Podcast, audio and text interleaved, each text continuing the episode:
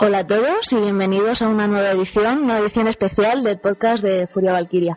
Aquí estamos todas reunidas, por una vez estamos todas reunidas en persona y vamos a aprovechar para esta ocasión, esta ocasión tan especial para hacer un pequeño debate sobre el mini clásico que hemos podido presenciar este sábado a las 9 en el, en el Estadio Alfredo de Estefano, en el que hemos podido ver un resultado favorable por 3-2 eh, con goles de Juan Fran Denis y Oscar Plano y que vamos a analizar un poco por encima porque no son horas para analizar, pero en el que vamos a ver un poco la visión que hemos tenido cada una desde el campo de lo que ha sido el mini clásico. Eh, para ello vamos a empezar con la que se está quedando dormida. Vamos a empezar con Naru. Vamos a ver, ¿tú qué tal has visto el mini clásico? ¿Cómo has visto a los dos equipos? Mm, bien, desde el primero fue bien. Pues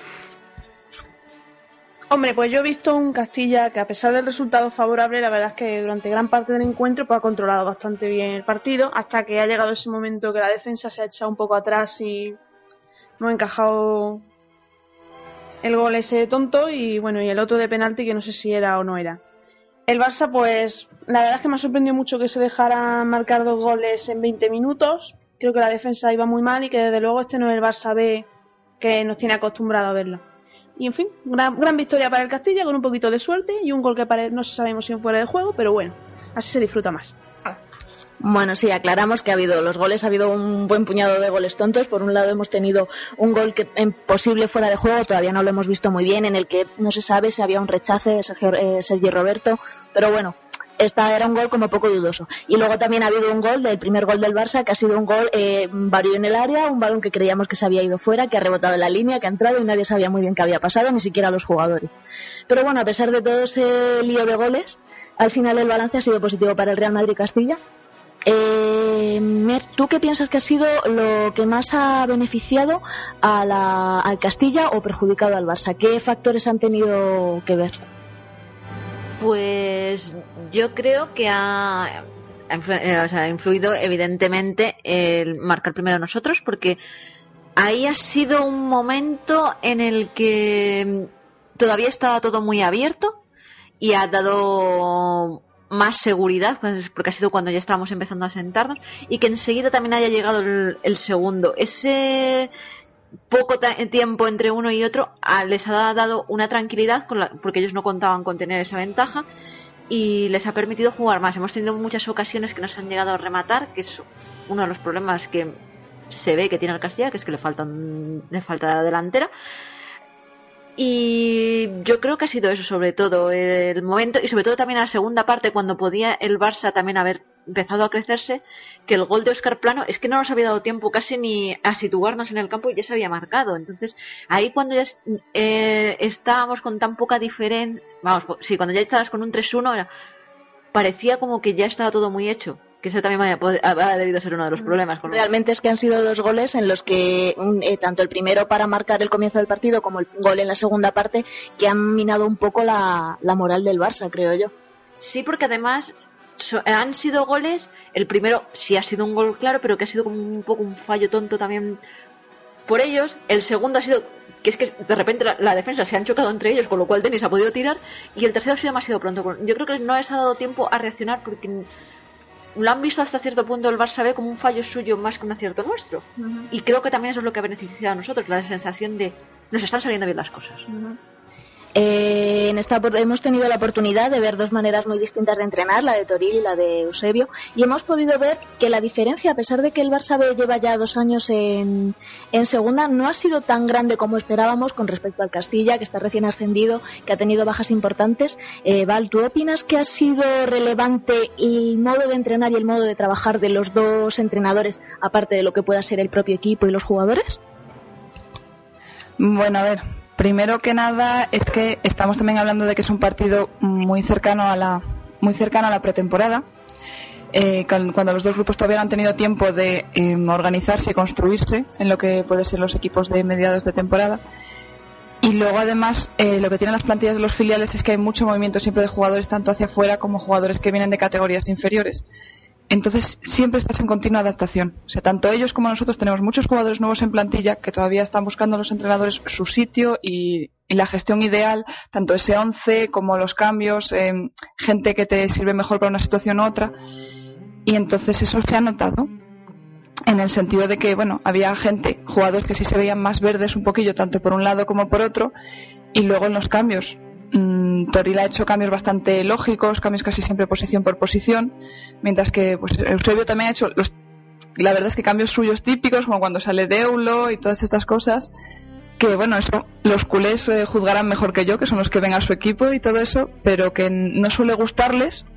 Y de hecho Deulofeu era uno de los que estaba llevando peligro por su banda cuando les llegaba el balón y le han sacado muy pronto en la segunda parte y no se, no se ha visto un equipo muy operante en el Barcelona. Yo lo he visto más bien, sí, tienes tu posesión, tienes tu toque, tienes jugadores puntuales que hacen buen partido y que te generan buenas jugadas, pero no he visto un conjunto sólido. Mientras que el Castilla, mientras les ha durado el, ese arranque hasta que luego se han relajado o han levantado el pie, sí que han actuado más como bloque quizás les ha faltado el plus en arriba en ataque para terminar de conectar y de llegar más, pero el, el bloque en sí, el centro estaba funcionando bastante bien.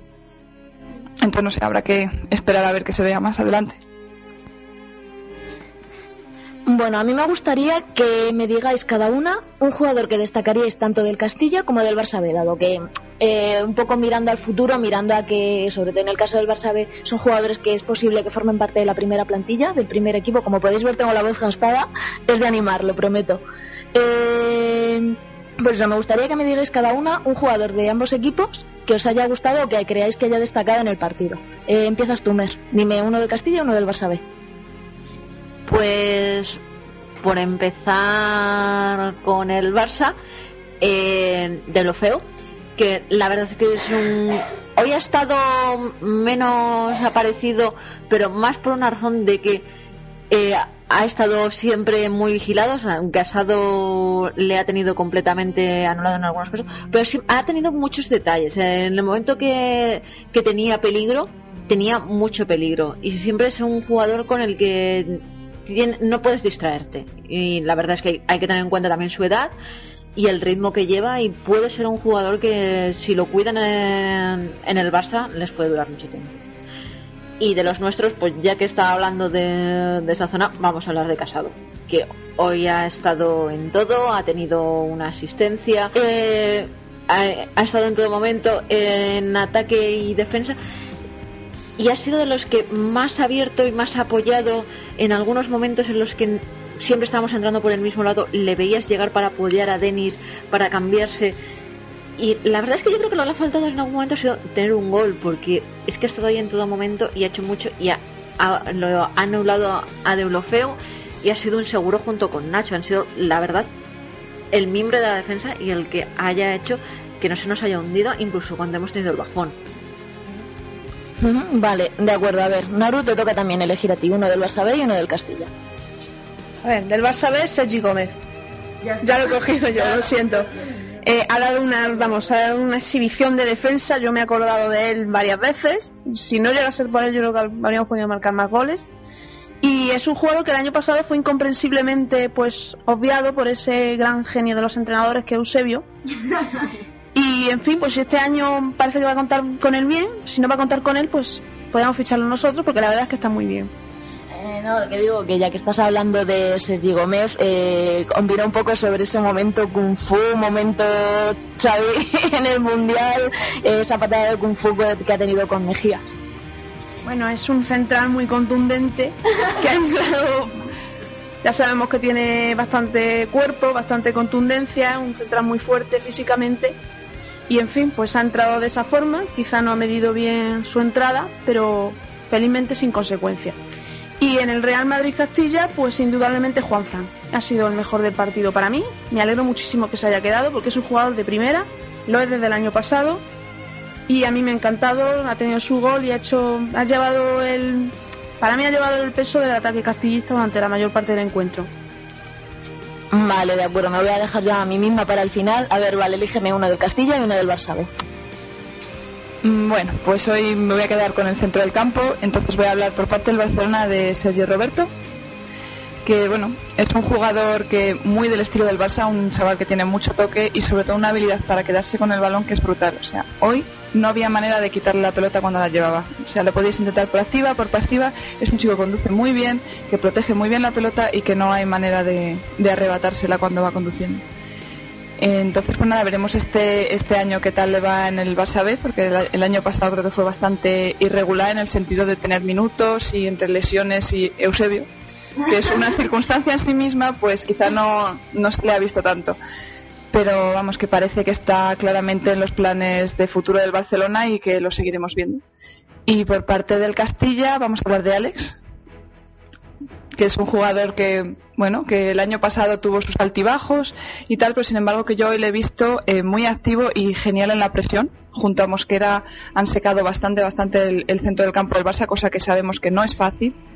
Y bueno, esto me ha vuelto a ser ese mm, Alejandro Magno que está por todas partes, que siempre aparece en la presión, muy cercano al jugador rival, que achucha siempre, siempre encima y que no te deja respirar y que dificulta mucho el juego del rival y yo creo que ha sido muy importante precisamente por eso, porque el centro del campo del Barcelona es uno de sus puntos fuertes y ha ayudado a que no discurriera por ahí el juego fácilmente y a, complicarles la vida y claro, facilitárnosla a nosotros. Vale, pues me toca a mí. Venga, voy a, voy a destacar a Carvajal. Ay, no, que no puedo. Vale, pues venga, ya en serio. Pues a ver, del Barça B, como ya me habéis quitado a mis tres favoritos, eh, yo voy a destacar a Rafinha. Eh, no ha sido el partido quizás en el que más se le ha podido ver brillar, pero a mí me ha parecido que tiene mucho arranque desde atrás, me ha gustado mucho las jugadas en las que tiene, tiene conducción, tiene, me, ha gustado muchísimo.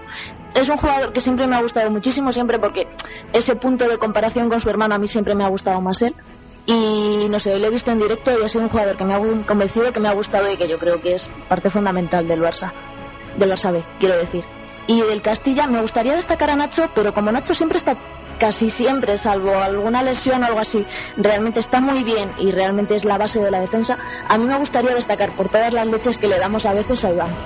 Es un defensa que aquí ya hemos dicho muchas veces, que nos da un poquito de miedo por no es excesivamente riguroso y quizás es un defensa que pierde un poco los papeles o que pierde un poco la posición muy a menudo y es Nacho el encargado de darle. Y sin embargo hoy ha estado muy bien, ha estado al corte, ha estado preciso y yo creo que ha sido el principal motivo por el que hemos ganado, uno de los principales motivos por los que hemos ganado ese partido, porque realmente ha, parado muy eficazmente el juego del, del, Barça y además ha mostrado esa madurez o ese, esa cabeza que muchas veces le exigimos y quizás no tenga. Eh, como veis me estoy quedando sin voz, así que si queréis añadir alguna algo más, eh, ser libres de coger el micrófono y decir lo que queráis. Eh, voy a dar un inesperado palo a la afición de Valdebebas cosa que nosotros nunca hacemos. Me parece muy triste que, o sea, yo puedo entender que la gente, hay gente que hoy ha ido, bueno, no sé si lo habéis visto, pero estaba la rotonda y todos los accesos prácticamente llenos, han tenido que abrir el otro parking, en fin, todo bastante colapsado. Yo entiendo que hoy ha ido gente porque normalmente no va. Mm, que tú vayas a un partido más a insultar al rival y a insultar a los, a los pocos aficionados del equipo rival que se han atrevido a ceder con sus camisetas y sus banderas y toda su parafernalia, que bueno, están equivocados, pero están en su derecho de equivocarse. que vayas más a eso, que animar a tu equipo, porque es que había un momento de Castilla, Castilla, sí, animamos los no sé cuántos de siempre. Ahora empiezas a editar lo de. ¿Base? Sí. Palabras bonitas Palabras bonitas hacia el Barça, venga, se lanza todo el estadio y supongo que eso se habrá quedado reflejado en la tele. En fin, si esa es la imagen de afición que queremos dar, pues vamos en el camino correcto. A la fin. Estoy totalmente de acuerdo, no puedo decir otra cosa. Yo realmente lo he dicho en Twitter y lo repito aquí. Eh, la afición del el estadio Alfredo Di Stefano en concreto y la afición del Madrid en general necesita aprender a animar y desaprender a insultar. Insulta demasiado, muy gratuitamente, y ya que se van a dejar la voz y ya que se ve que tienen ganas de gritar, yo creo que deberían aprovechar ese esfuerzo y esa voz que nos estamos dejando algunos en animar a su equipo y en animar a sus jugadores. Val, ¿tú quieres decir algo?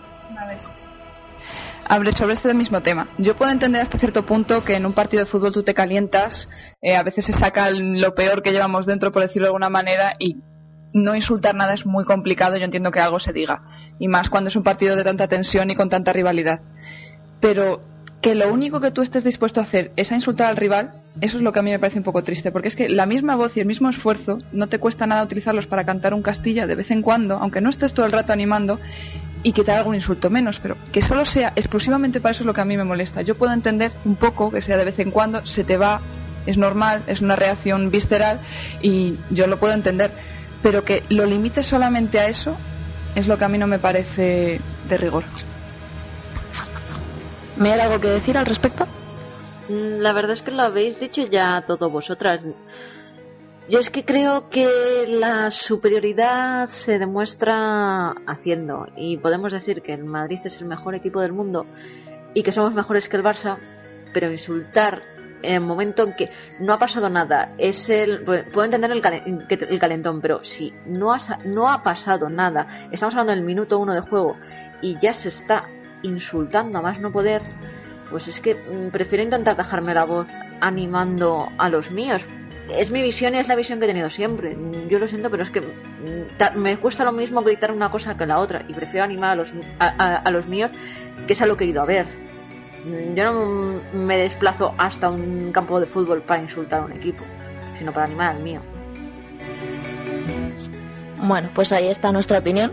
Probablemente no nos canje muchos aplausos, pero en fin, yo creo que al final mantener un poquito la integridad, le iba a decir los valores, pero, pero, me ha sonado tan mal, bueno, pero es verdad, mantener un poquito la integridad y los valores al final es más importante que insultar, sobre todo gratuitamente, porque como decís, nosotras, por ejemplo, hemos ido al partido con una persona, con nuestra querida becaria de Furia Valquiria, que a veces se calienta, porque se calienta, como me pasa a mí también, por ejemplo, y yo en cierto momento puedo entender el calentón, puedo entender el insultar o el calentarse con el árbitro o con el rival, pero gratuitamente, porque sí, desde el principio del partido y desde antes del partido, estar insultando a mí me parece una pérdida de tiempo. Yo sinceramente siempre he dicho que prefiero un estadio en silencio que un estadio mal educado.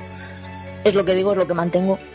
Y en fin, yo creo que sería un mundo mucho mejor si más como más pensasen como nosotras. Pero bueno, en fin, tres primeros puntos en primera división tras la derrota contra el Villarreal. En primera división, ya les he subido a la primera división. Y la próxima, vamos, ya a ganar Copas de Europa. Siempre. Eh, tres, primeros, tres primeros puntos en segunda división, que ya está bien tras la derrota contra el Villarreal, que fue una derrota que supo un poco mal, quizás porque se empezó mejor de lo que luego se terminó. Y bueno, el próximo partido contra la Almería. Esperamos ya poder empezar a hacer nuestras ediciones habituales de podcast. Entre tanto, os dejamos con este pequeño esbozo. Y, Jolín, Val, ¿qué quieres decir? Que es que no puedo estar con el micro así. No, a ver, así un poco para cerrar una, con una buena nota después de pues nuestra siempre critiquilla para no faltar a la tradición. Eh, bueno, un poco en línea de lo que estabas comentando ahora, después del primer partido, que esto era un gran test, se podría decir, un, contra el gran, un gran rival que ya lleva dos, dos años o tres, ¿cuántos son? Dos. Dos años, ya casi ha sentado bastante eso de media tabla hacia arriba de la división de plata. Y eso, el filial del eterno rival, eh, un montón de chavales también con mucho talento como nosotros, que quizás es el equipo de características más similares. Entonces era un gran test, a ver qué hacen los chicos. ¿Están realmente preparados para esto? Y oye, exactamente, un rival probablemente directo. Y oye, han salido adelante y han dado un golpe a la mesa y han demostrado, oye, estamos aquí, esto es pretemporada, tenemos muchas cosas que tenemos que mejorar, mucho que tenemos que trabajar, pero mira, en el momento de la verdad hemos dicho, hey, estamos aquí y podemos hacerlo y presentamos nuestra candidatura a seguir aquí, que después de lo que nos ha costado subir de categoría. Entonces eso, que era un partido de mucha presión en la que se, parece que te juegas solo tres puntos, pero no, hay más, porque la presión del entorno es brutal. Y, y, han conseguido salvaguardarlo. Entonces yo creo que es un voto, se merecen un voto de confianza estos chicos independientemente de lo que siga pasando ahora en la próxima jornada, lo que ocurrió en Villarreal. Vale, ¿alguna más quiere decir algo más antes de fastidiarme el cierre? ¿No? Vale, sí, bien, gracias. bueno, pues nada, que como estaba diciendo, nada, que pediros disculpas porque obviamente la calidad de este podcast no va a ser como la de los otros, pero bueno, lo hemos intentado, queríamos grabar algo así sencillito y rápido ahora que estamos todas. Y nada, a partir del... Son las 3 de la mañana ahora que estamos grabando esto, o sea que podéis imaginaros que estamos haciendo lo que podemos. Nada, ya a partir del próximo partido, que es la semana que viene, el sábado a las 10 contra el Almería en su campo, eh, ya podemos esperar narrar el partido y estar ahí, comentarlo y hacer nuestros podcasts habituales. Entre tanto, pues nada, muchas gracias por estar ahí, por escucharnos a todos, gracias a vosotras por estar despiertas a estas horas grabando. Y muchas gracias a todos y a la Madrid. A Madrid.